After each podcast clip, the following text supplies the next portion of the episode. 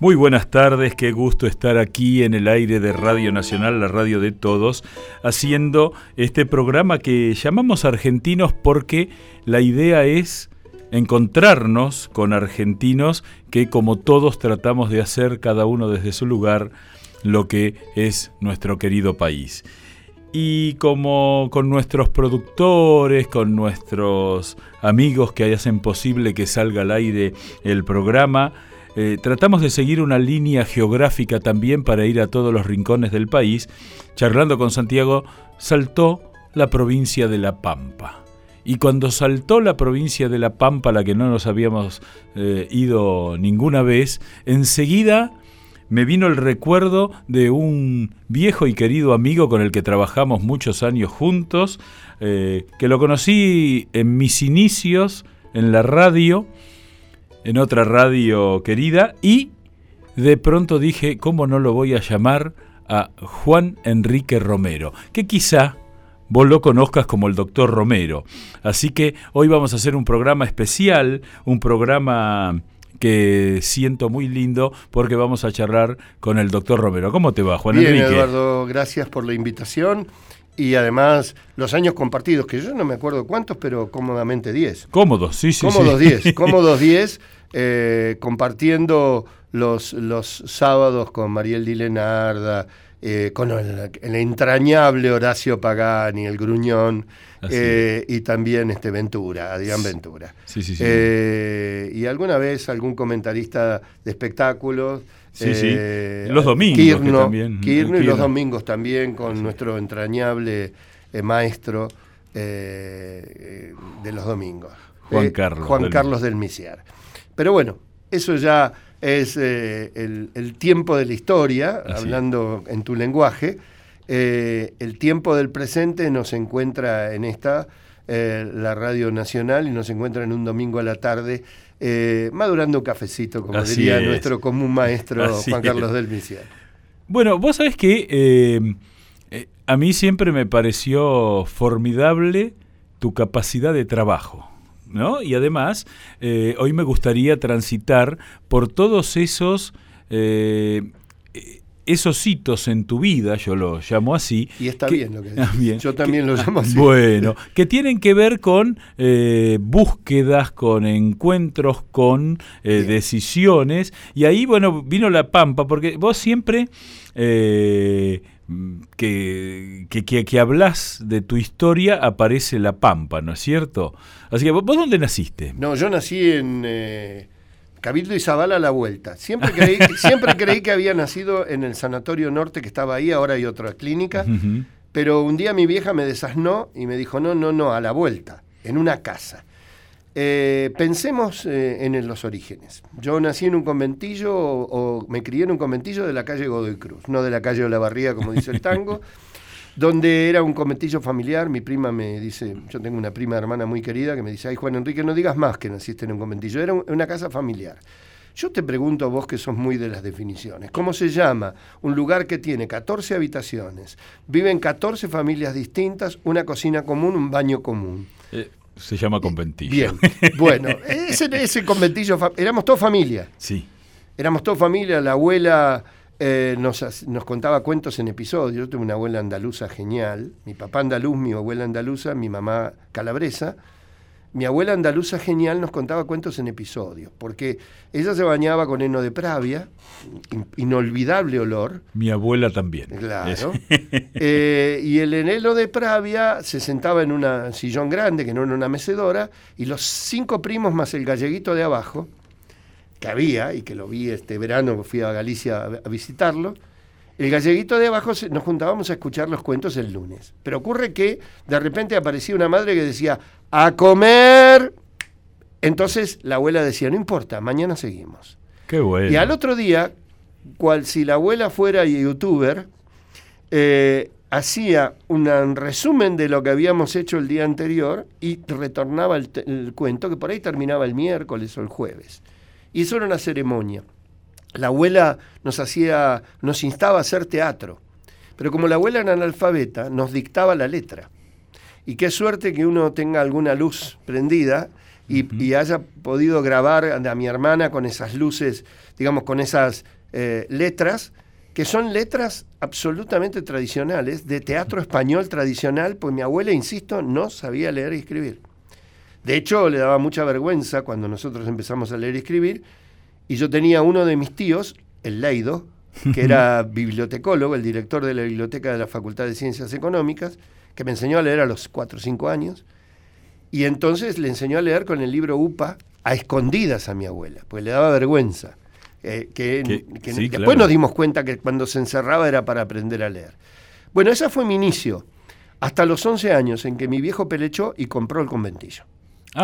Y cuando compró el, conventillo, cada uno se fue yendo a su lugar. Eh, yo tenía un tío militar que ya estaba retirado, pero se, había se quería ir a vivir a Mar del Plata, se fue a vivir a Mar del Plata, el otro se fue a vivir a otro lado, otro lado, otro lado.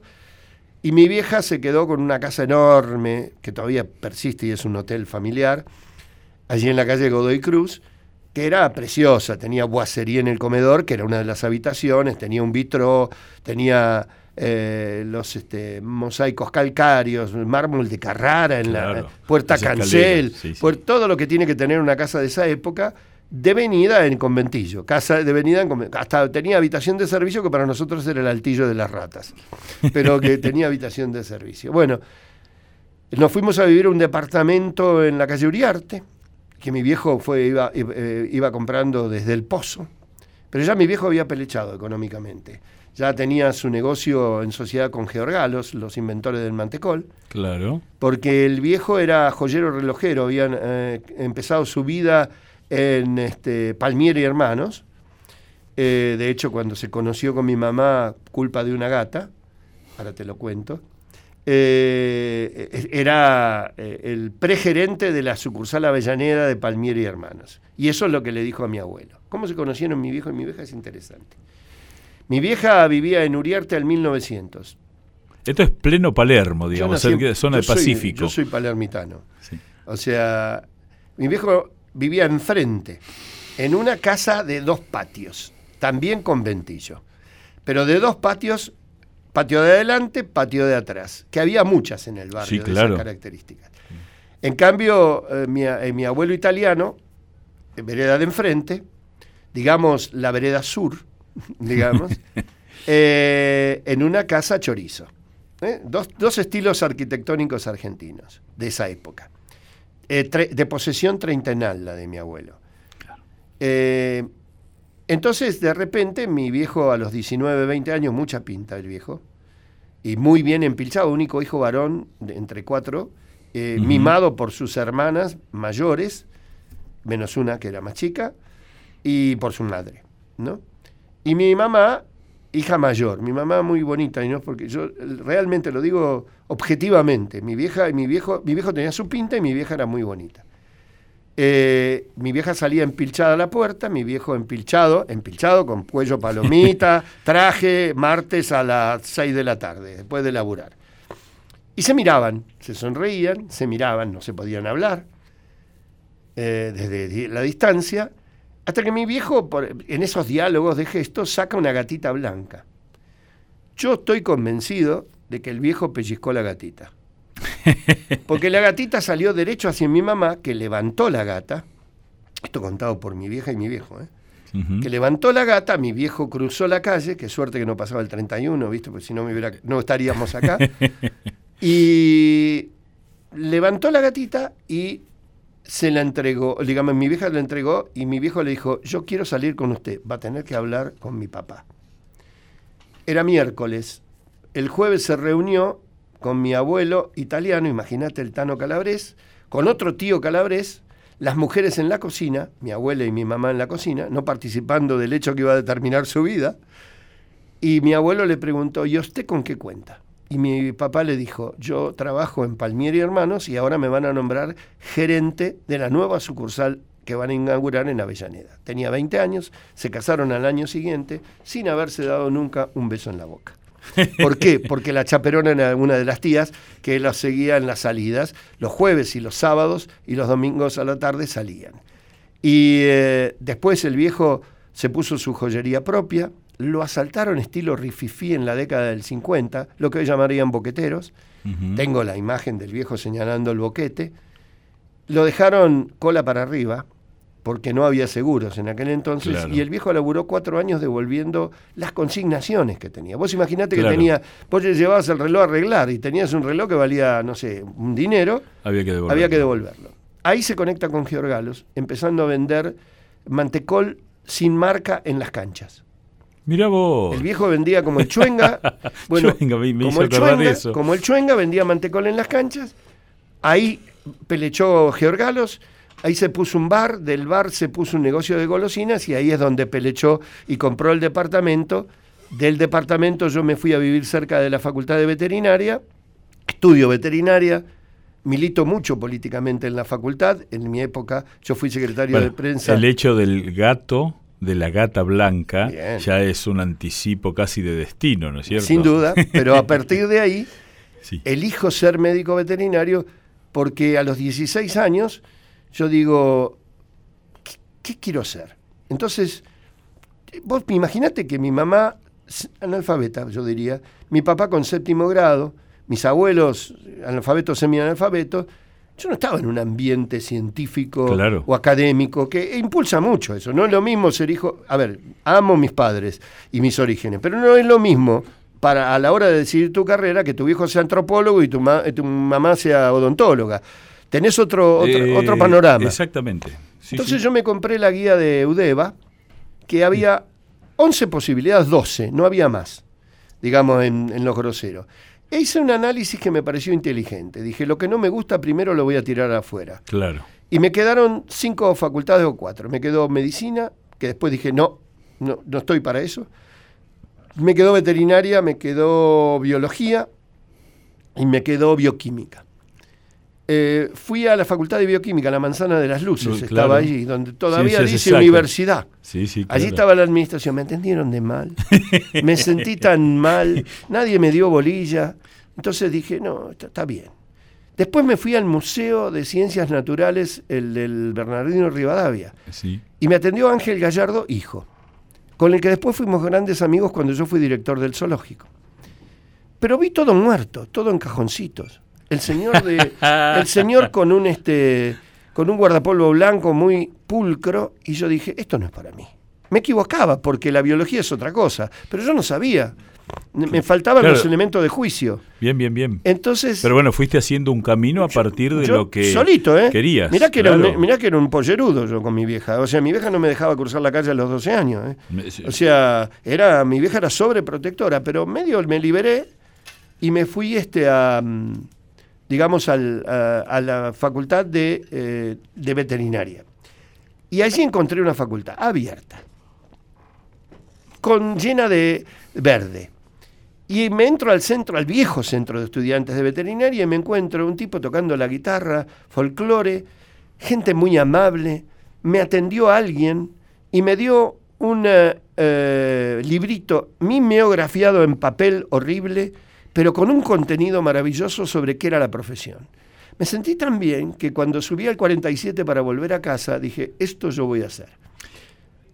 Estamos hablando con Juan Enrique Romero, el doctor Romero, el veterinario. ¿Nunca te dijeron que eras como el veterinario de la patria? ¿Eh? Bueno, vamos a, a, a escuchar.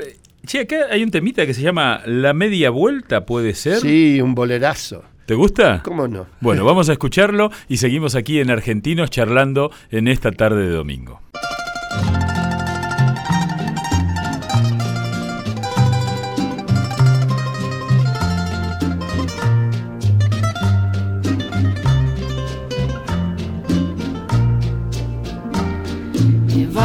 Porque yo quiero que te vayas a la hora que yo sé que mi cariño te hace falta, porque quieras o no, yo soy tu dueña. Yo quiero que te vayas por el mundo y quiero que conozcas mucha gente. Yo quiero que te besen otros labios para que me compares hoy como siempre. Si encuentras un amor que te comprenda y sientas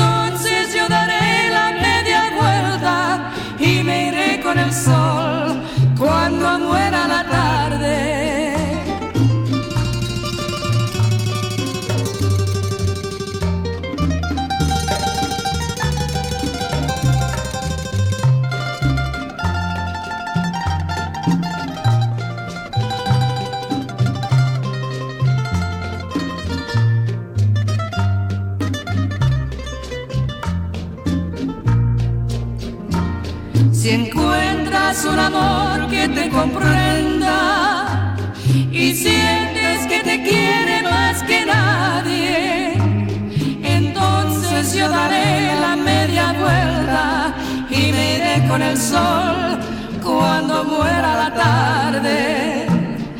Entonces yo daré la media vuelta y me iré con el sol cuando muera la tarde te vas porque yo quiero que te vayas.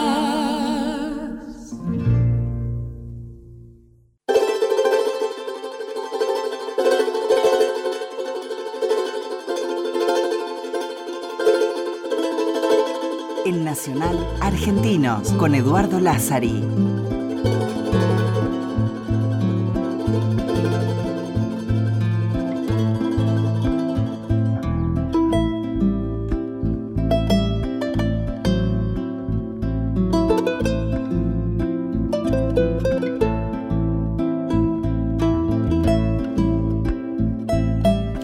Seguimos, eh, después de haber escuchado eh, por, eh, de Eddie Gourmet y el trío Los Panchos, además de Luis Miguel, la media vuelta, un bolerazo, como decías. Un bolerazo. Te vas porque yo quiero que te vayas. A la hora que yo quiero te retengo. Eh, es maravilloso. ¿Por qué? Porque eh, quiero decirle a la audiencia que una de las características de este programa es que al invitado le preguntan qué le gustaría escuchar. Desde ya, claro. Y entonces, este, cuando se me ocurrió, dije, voy a hacer de varias épocas. Hubiera tenido 10 temas, ¿no? Después me, me, hiciste pensar en estas meditaciones de semáforo que uno tiene. Lamentablemente, a veces el único momento de meditación que tiene es el semáforo. Eh, que tengo unos 10, 12 temas eh, enamorados eh, de esos temas en mi vida. Y este es de los primeros. Yo era un romántico cuando era un adolescente. Me sentaba en el living de ya en mi casa pelechada, o sea, el departamento de Uriarte y Charcas, que mi viejo compró, eh, a escuchar a Heidi Gourmet y Los Panchos. Y me emocionaba Tito Rodríguez. Yo estaba enamorado del amor. O sea, a los 12 años di el primer beso, me dieron el primer beso, 12 años. El sí, primer sí. año de la secundaria, recién empezado. Y para mí el mundo había cambiado. El mundo tenía forma de mujer. Claro. Y, y, entonces, eh, pero desde una óptica absolutamente inocente. No claro, tenía claro, la, claro. A mí me ponías una mujer desnuda, no sabía qué hacer, corría a claro. esa etapa, en ese momento. Me pasaban cosas. Pero no me pasaban, no sabía cómo seguir las cosas. Se me pasaban cosas, punto. No sabía cómo seguía la historia. Eh, por suerte después aprendí, ¿no? Pero lo cierto, lo cierto es que estaba enamorado del amor hasta mis 16 años, 15. Yo era un romántico de salir con mi noviecita de turno a Carlos V, acá en Santa Fe y Callao, que veníamos, veníamos caminando, claro. porque a mí me daban un dinero por semana que me alcanzaba justo para tomar dos Coca-Colas, así te la juro, dos ¿Sí, Coca-Colas sí? e ir al cine. Ponele que plata de hoy, no sé cuánto está el cine, pero fueran no más allá de 100 pesos. Claro, antes el cine era mucho más accesible. Más accesible. Sí, claro. Entonces yo me acuerdo que elegía el sábado a la tarde con mi noviecita de turno, que, con esa, la que, que, tuve dos o tres años en la secundaria, eh, veníamos caminando por Avenida Santa Fe hasta Santa Fe y Callao, tomábamos una Coca-Cola cada uno, eh, valga la marca, después te la, sí, te la no paso hay la problema. factura. No, no, y este y había un señor que tocaba el piano. Entonces eso nos entretenía, nos tocábamos las manos, más de eso no. Nos mirábamos, Sí, sí, nos sonreíamos, hablábamos de, la, de lo que había pasado en la semana y el domingo a la tarde, cine. Eh, subte, Palermo Centro, Sin, sin Coca-Cola, se había acabado Claro. la plata. Eh, entonces llegamos al momento de que ya estoy mudado a Uriarte y, y Charcas. Eh, llegamos a mis 17 años a la elección de la facultad. Y como buen hijo de Calabrés terco, yo le dije a todos mis compañeros de la secundaria, ya tenía barba en el último tiempo, Ajá. y la rectora del colegio alemán incorporado Burmeister, que lamentablemente no existe más, me dijo, acá no quiero patillas ni barbas. Y yo le digo a mi mamá, vieja, yo no tengo ninguna falta. Falta una semana para terminarla, una semana faltaba una cosa así. ¿Puedo faltar? Yo no me quiero afeitar la barba. Y entonces falté. Y en- en- yo fui medalla de oro y abanderado y toda esa historia, y fue el primer abanderado que se la tuvieron que bancar con barba. Mira. Es decir, no tenía esta barba que tengo No, ahora, era claro. una barba incipiente, pero desde entonces no me la afeité nada más que para el servicio militar y una vez con una apuesta de una novia, que me dijo, yo le dije, me gustaría ir a Mar del Plata contigo, ya en la universidad, ¿no? Y me dice, ¿qué apostamos? Que yo lo consigo, el, per- el permiso, había que conseguir el permiso. Sí, sí. Y digo, bueno, me afeito la barba. Y fue muy anecdótico porque llegamos a Mar del Plata con barba, mi tío me había prestado un departamento que tenía y le digo al portero, denos gas y luz y agua, porque llegamos, yo soy el sobrino de tal... Era la época de los tubos de gas, que tenías que ir a los- pedirlo. fenómeno. Subo con barba. Y bajo, porque no llegaba el gas o algo, le digo, señor, no, ¿y usted quién es? Me dice.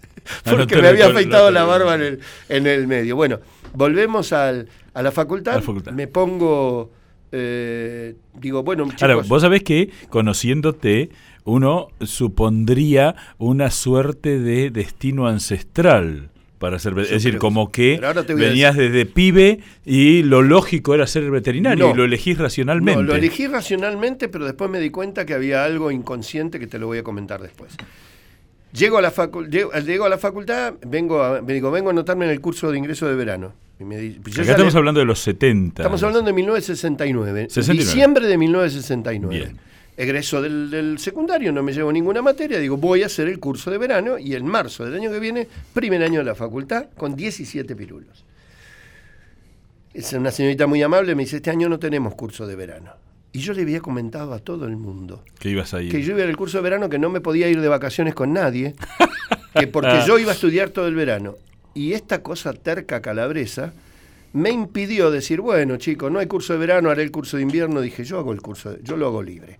Digo, quiero hacerlo libre. Mire que son muy pocos los que aprueban libre, me dijo la señorita, dándome un ánimo maravilloso.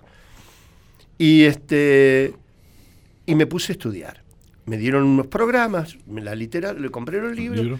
me puse a estudiar. Estaba de novio con una compañera del secundario. Entonces, para poderla ver, me levantaba las, me despertaba a las 4 de la mañana, estudiaba hasta más o menos el mediodía y nos veíamos en el Club Jaros Gatti Chávez, del cual me tuve que hacer socio, Sí. de 2 de la tarde a 7 de la tarde. En aquella época Virrey del Pino y Blandengues, Sí, señor. que después se convirtió en Avenida del Libertador. Sí, señor. Un club chiquitito que tenía en el carnaval buenos, buenos carnavales y demás.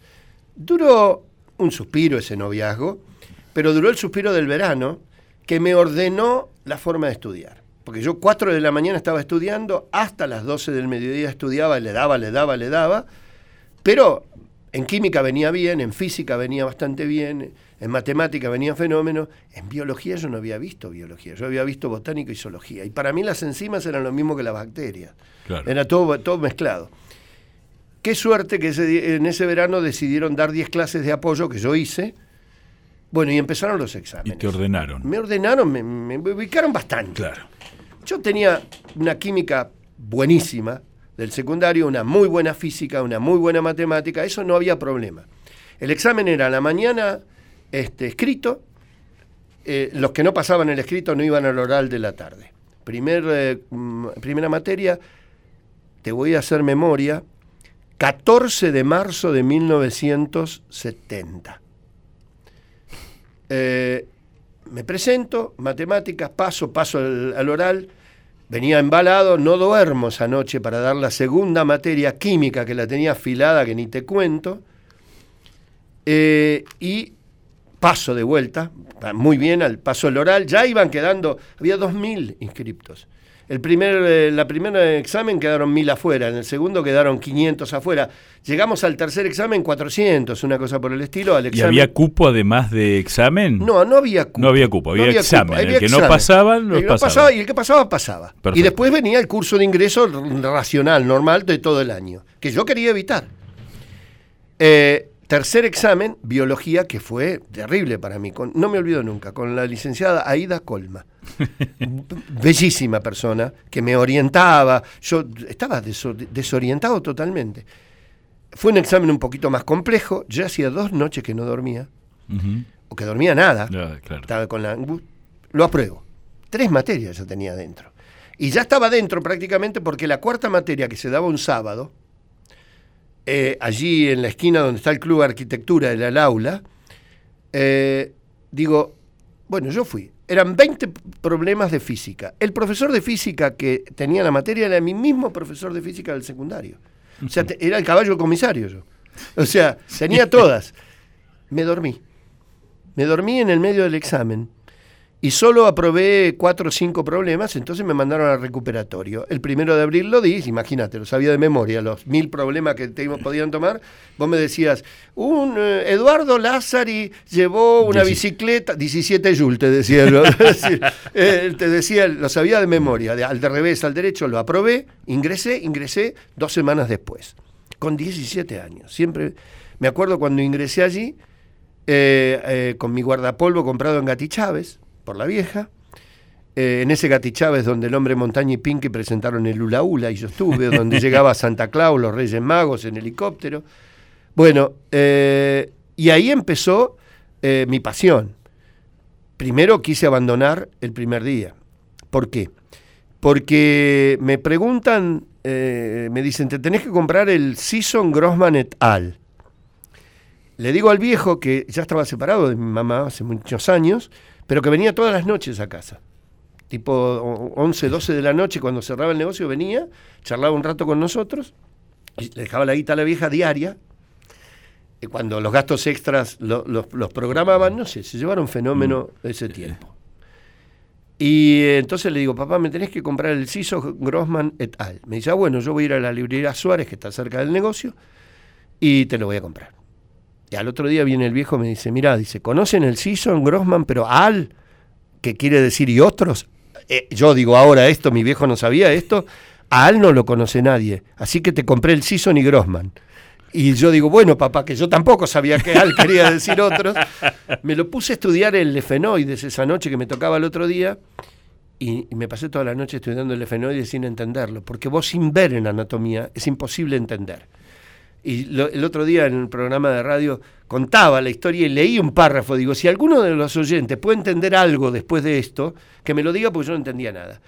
Bueno, me fue bien el primer año, el segundo, empecé a militar en el centro de estudiantes, creamos la facultad de veterinaria que se cumplió 45 años. Claro, porque antes era agronomía y veterinaria. mi, libreta universitaria dice Facultad de Agronomía y Veterinaria, pero mi título dice Facultad de Ciencias Veterinarias y me siento corresponsable en una cuotita, la cuotita de la difusión, de que en una época de dictadura nosotros hayamos hecho un movimiento pacífico que estufó a la dictadura, por decirlo así, los, los cansamos, hicimos huelga de hambre y demás, hasta fui al programa de Mirta Legrand y no comí. No comí. Y, y Mirta me decía, pero ¿cómo, señor Romero? Pensaba que tenía 19 años. No, yo no puedo comer porque mis compañeros están haciendo una huelga de hambre y me parecería una falta de respeto y queremos esto, queremos aquello. Fíjate qué anécdota, Eduardo. Al final del programa, el rector de la universidad, que era geólogo, porque era la época de piedra, decíamos, de la universidad, eran todos geólogos, eh, el rector de la universidad pide derecho a réplica. Un tonto, porque va a pedir derecho a réplica a un alumno de tercer año, no le tiene que pedir Pero le pidió derecho a réplica al aire. Mirta lo expone al aire nos vamos de aire y me dice, no se preocupe, señor Romero. Mañana viene Nacha Guevara. Nacha Guevara, usted la va a ver, la va a ver después, yo le doy el teléfono, usted le va a contar y ella va a ser su voz en el programa de mañana. Cené esa noche con Nacha Guevara y Alberto Favero y a la otra mañana, a la otra noche, al otro mediodía, el rector decía una cosa y Nacha Guevara decía, pero no, la información estaba informada como si fuera yo.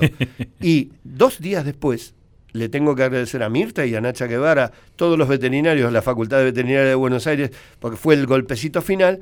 Lanuse, que estaba en París, que era el presidente en aquel entonces, de facto, lo llama a Morroy y le dice, dele la facultad a los de veterinaria, me tienen podrido. Así, ¿eh? textual, porque alguien escuchó la, conversación o, corrió y firmó el decreto de creación de la Facultad de Veterinaria. Vos sabés que eh, la anécdota es preciosa porque además la ubica Mirta con una astucia que no se notaba tanto en aquel tiempo, se empezó a notar mm, quizá después. Te estoy hablando de 1973, claro, 72, claro, 73. Claro. Y eh, también la astucia de Lanuse que era un tipo que, con el que uno no coincidiría ubicándose políticamente, pero que el tipo tenía cierta astucia no sé dada por qué, pero cuando le gritaban el tipo se paraba, iba a hablar y de golpe, eh, sáquenme de encima este problema los veterinarios y salva. Éramos un problema, éramos un grano, esta es la verdad. Che, ¿y cómo llegás a La Pampa? Bueno, en aquel entonces, 1900, década del 70, pensemos, ¿eh? sí, sí, claro. yo militante,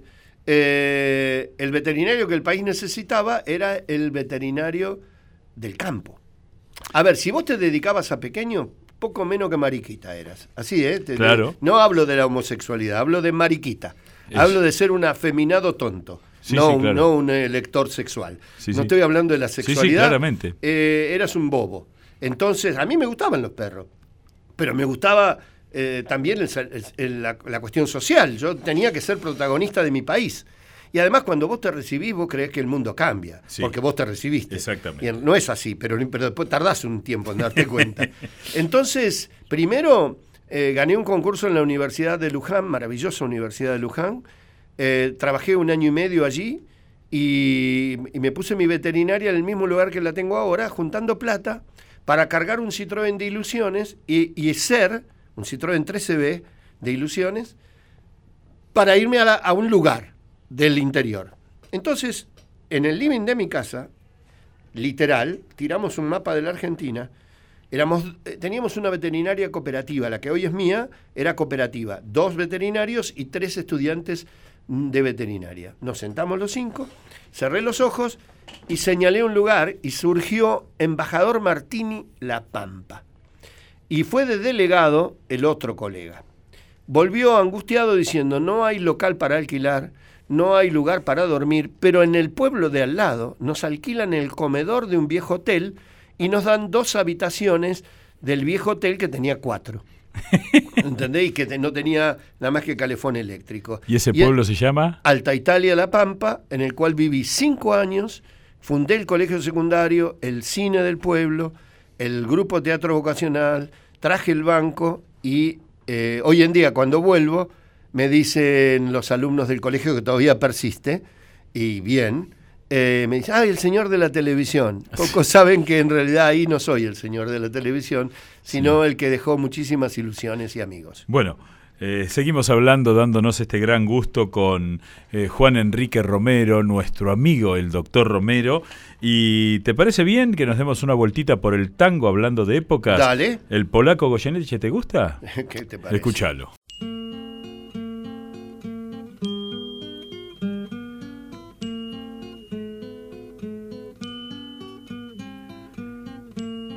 Era más blanda que el agua el agua blanda era más fresca que el río. Un naranjo en flor y en esa calle de estío, calle perdida, dejó pedazo de vida y se marchó. Primero hay que saber sufrir, después amar, después partir y al fin andar sin pensamiento. Perfume de naranjo en flor, promesas vanas de un amor que se escaparon en el viento. Después, ¿qué importa del después? Toda mi vida es el hacer que me detiene en el pasado. Eterna y vieja juventud que me ha dejado acobardado como un pájaro sin luz ¿qué le habrán hecho mis manos? ¿Qué le habrán hecho para dejarme en el pecho tanto dolor? Dolor de vieja arboleda, canción de esquina con un pedazo de vida, naranjo en flor. Primero hay que saber sufrir, después amar, después partir y al fin andar sin pensamiento. Perfume de naranjo en flor, promesas vanas de un amor que se escaparon con el viento. Después, ¿qué importa del después? Toda mi vida es el ayer que me detiene en el pasado. Eterna y vieja juventud que me ha dejado acobardado como un pájaro sin luz. Argentinos por Nacional.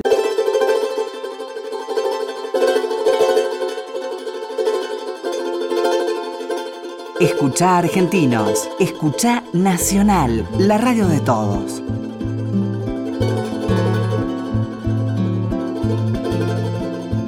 Y en esta tarde que nos escuchás desde Jujuy, que siempre nos mandan algún saludo, desde Santa Cruz, que el otro día, caminando por Buenos Aires, vino a saludarme un señor y me dijo que escuchaba el programa desde un pueblito que se llama Gobernador Gregores. ¿Cómo no voy a conocer? pe- un pequeño pueblito, bueno, yo estado- Gobernador Gregores es el pueblo de uno de mis maestros, Ah, Carlos vos. María Nuevo Freire, que tiene allí su lugar eh, porque sus abuelos vinieron a Santa Cruz y a la hora se vino a Buenos Aires, pero es uno de mis grandes maestros. Vos sabés que, eh, pa- para quienes no, no lo conozcan, es un pueblo que está en el centro Sí, de sí, la sí. provincia. Solo llega al ADE o, Eh, sí. eh, digamos, Y ahora, eh, y- y, ahora, digamos, por suerte, está la ruta asfaltada, Claro. pero durante mucho tiempo era ripe. Bueno, así que eh, nos estás escuchando, estamos con Juan Enrique Romero hablando de muchas cosas. Y bueno, este, en La Pampa tuviste esta actuación de carácter social, pero que Pero tiene... era meterse en el pueblo. Era meterse en la gente, claro. Mezclemos la historia. Vos pensás, yo tenía 23, 20 25 años, creo. Tenía mi pinta y ya estaba casado. Y, Ajá. mis, y las, las, eh, señoritas del pueblo se paseaban delante, nosotros pintando la- la- la- la veterinaria de afuera y haciendo el cartel a mano. Y todas imaginando salir del ostracismo del pueblo. Pensé que en un pueblo eh, era, ahora es un poquito más grande, siete cuadras por siete cuadras. Claro, claro. 49 manzanas. 50 pueblos manzanas. pampeanos exquisitos, pero Lindos, con sus limitaciones. Muy lindos, pero con sus limitaciones. Claro. Viste, había clientes míos de posterior que no conocían Buenos Aires, que, eh, que Santa Rosa era la urbe, digamos, era oh, Santa Rosa, o Wincarrenancó era Claro. eh, la urbe. Bueno, eh, empezamos, nadie nos daba bola. O sea, era terrible, porque comíamos criollita y sardinas Nereida, ¿eh? O sea, era real. Nos bancaba la veterinaria de Buenos Aires. Todo muy lindo, todo fenómeno, las chicas eh, Sí, sí. admiradas. Las chicas pasaban con Pasaban- el perro, pero no entraban a la no veterinaria. entraban a la veterinaria y no había nadie que nos diera una vaca para curar. ¿Por qué? Ahí nos dimos cuenta. Yo tenía un Citroën 13B y me tenía que bancar yo, hablando en criollo. A la hora de la verdad, si vos venías con tu problema de la vaca, vos me tenías que pagar a mí.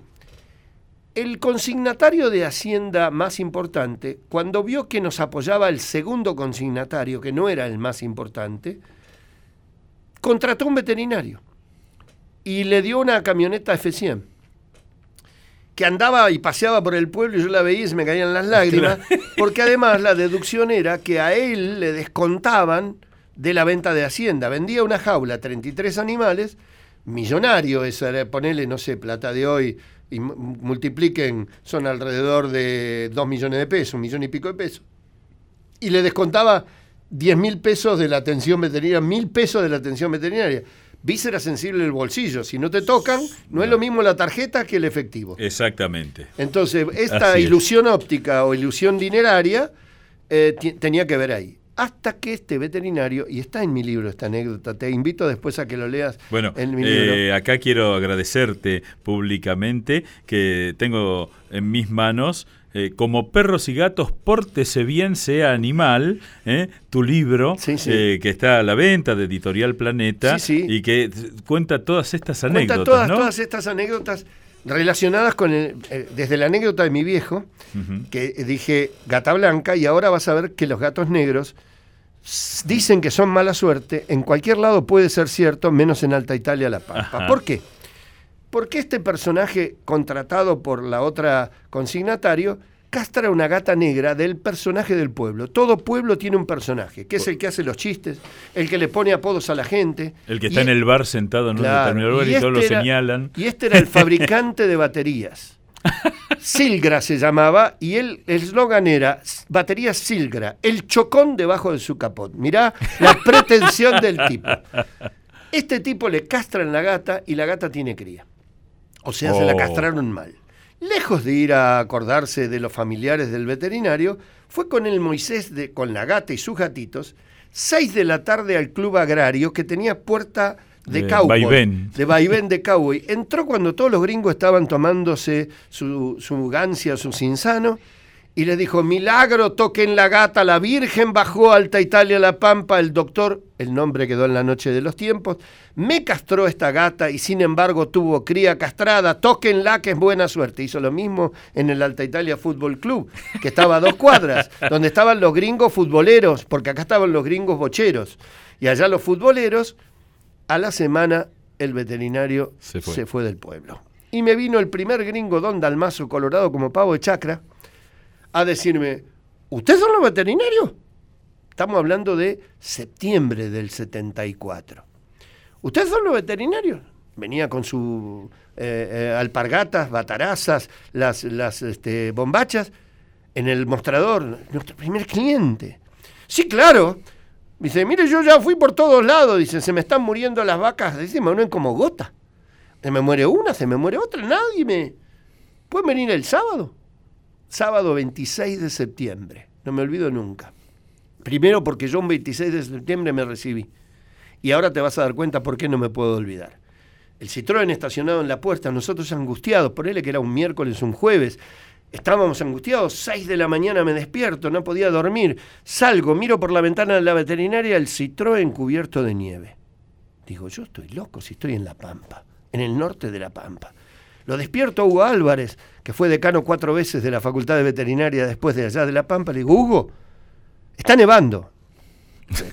Abre un ojo, cual marmota, porque no es de despertarse temprano, y me dice, estás loco, ¿cómo va a estar nevando? Septiembre, La Pampa. Estaba nevando. Recién llegamos a las 11 de la mañana, porque los chicos jugaban en La Pampa, hacían muñeco de nieve, jugaban, se tiraban hasta que se derritió un poco la nieve. Salimos, las vacas nos estaban esperando con copito de nieve. Te la hago corta. Hicimos una necropsia de una de las vacas. Nos dijimos que teníamos que ir a llevar unas muestras y en realidad teníamos que discutir el caso. Llegamos a la conclusión sábado a la tarde. Enfermedad de las mucosas. Nos miramos y digo, pero si esta no la diagnosticó nadie en La Pampa. Nosotros, enfermedad de las mucosas nos dijimos. Nos jugamos. Llamamos por teléfono a Buenos Aires, me acuerdo como si fuera hoy, había que darle unas algas y la vacuna de peste porcina, que era lo más parecido a la vacuna de enfermedad de las mucosas que había. Sábado a la tarde, lo llamamos a Eddie Larrie, que era uno de nuestros socios cooperativos, hoy director de salud pública de la provincia de Río Negro, ya casi jubilándose, y me dice, ¿pero qué hago? Nada, anda a tocar el timbre del de la distribuidora, vos me lo tenés que meter en un ómnibus, el lunes yo tengo que estar haciendo esto, lunes llegó todo, lo hicimos, curamos, y a partir de ahí nos hicimos Batman, Robin, el hombre araña y todo lo demás, tuvimos ciento y pico de, de campos en nuestro, tres veterinarias llegamos a tener, hasta que el destino me trajo de vuelta a Buenos ¿Y Aires. qué estás haciendo hoy? ¿Qué estoy haciendo hoy? Hoy, a ver, me jubilé de la Universidad de La Pampa, a la que me enrolé en aquel momento cuando me mudé. Terminé como profesor titular de clínica de pequeños a cargo de- del Hospital Escuela, eh, de animales pequeños. Eh, sigo muy vinculado afectivamente. Eh, hoy doy dos o tres clases en el año. Sigo como profesor titular de ética y deontología en la Universidad Católica de Córdoba, una universidad jesuita maravillosa. En la Universidad Católica de Salta estoy dando gerontología y en Buenos Aires estoy como profesor, en la Universidad de la Facultad Veterinaria, como profesor titular de eh, Bienestar Animal y Tenencia Responsable en el posgrado. Y a punto de ser nombrado eh, como director del Observatorio Nacional de, esa de Vínculo Humano-Animal. Tengo mi clínica, eh, que atiendo dos días por semana con turno previo. Tengo mi programa de radio los domingos a la mañana en la POP 101.5, de paso pasé el chivito. Y este, o sea, ustedes a la mañana me escuchan a mí, a la tarde lo escuchan a Eduardo. Eh, y, el, este, y los martes estoy con Beto Casela en la misma radio. Y los sábados y los domingos en Crónica. Eh, soy escritor de Planeta, estamos sacando un libro por año. Y nada, estoy hiperactivo. y una pregunta, eh, bueno, tenés una familia extraordinaria y vemos a tus chicos, algunos por la televisión, otros en el desempeño profesional. Te voy a hacer una pregunta que no sé si la podrás responder. ¿Cuántos bichos viste en tu vida? Uy, no lo sé. Mira, un día, un día hice este cálculo con los gatos y te digo por qué. Porque vino un señor extranjero que dijo que a él la determinada vacuna le provocaba un cáncer a los gatos. Yo, a mí no, no había visto nunca el cáncer en los gatos, y entonces me puse a hacer el cálculo así al toque. Dije, ¿cuántos gatos veo yo por semana? Ponele que yo viera 10. Si son 52 semanas, yo veo 500 gatos por mes. Había, creo, 30, yo tengo ahora 42 años de profesión. Suponete que tenía 30, hice el cálculo, ponele 500 por 30. Eh, 15.000 al menos. Eh, claro, 15.000. Yo digo, yo vi 15.000 gatos y no vi una sola vez esto. Yo debo haber, haber visto en mi vida yo sospecho eh, cerca de 100.000 animales. Qué bárbaro. Cerca de 100.000 animales. Si no son 100.000, son 70.000, 80.000. No hice nunca el cálculo. O 120. O 120, pero por ahí estaba. Ahí está la historia. Juan Enrique, te quiero dar las gracias que hayas venido. Gracias a vos, en serio. Es, un, gusto, placer, ¿eh? además un reencuentro. Es un reencuentro y, un placer. Eh, ¿Te parece bien que para despedirnos escuchemos una, un, un, un temita que se llama Las Churumbelas? ¿De un tal Sabina? Un tal Sabina, eh, que está, se enamora del amor en este... En este eh, gracias, Eduardo. Muchas gracias. Es un placer que hayamos compartido este Argentinos aquí en Radio Nacional, la radio de todos. Como siempre, el domingo que viene, a la misma hora, aquí en esta radio. Chau.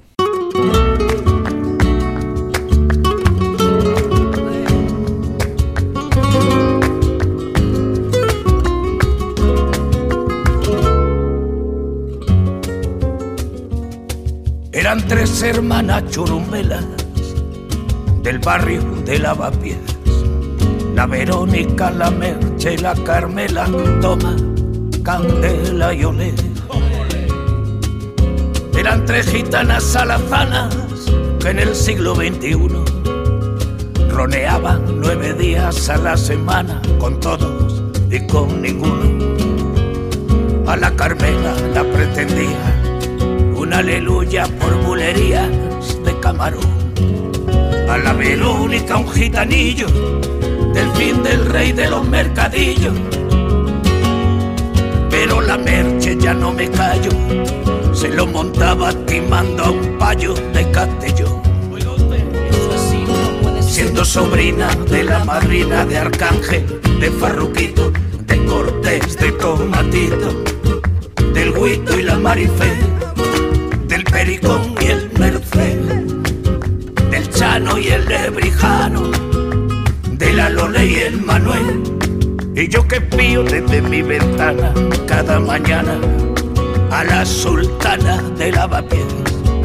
Me estoy muriendo de ganas de casarme con las tres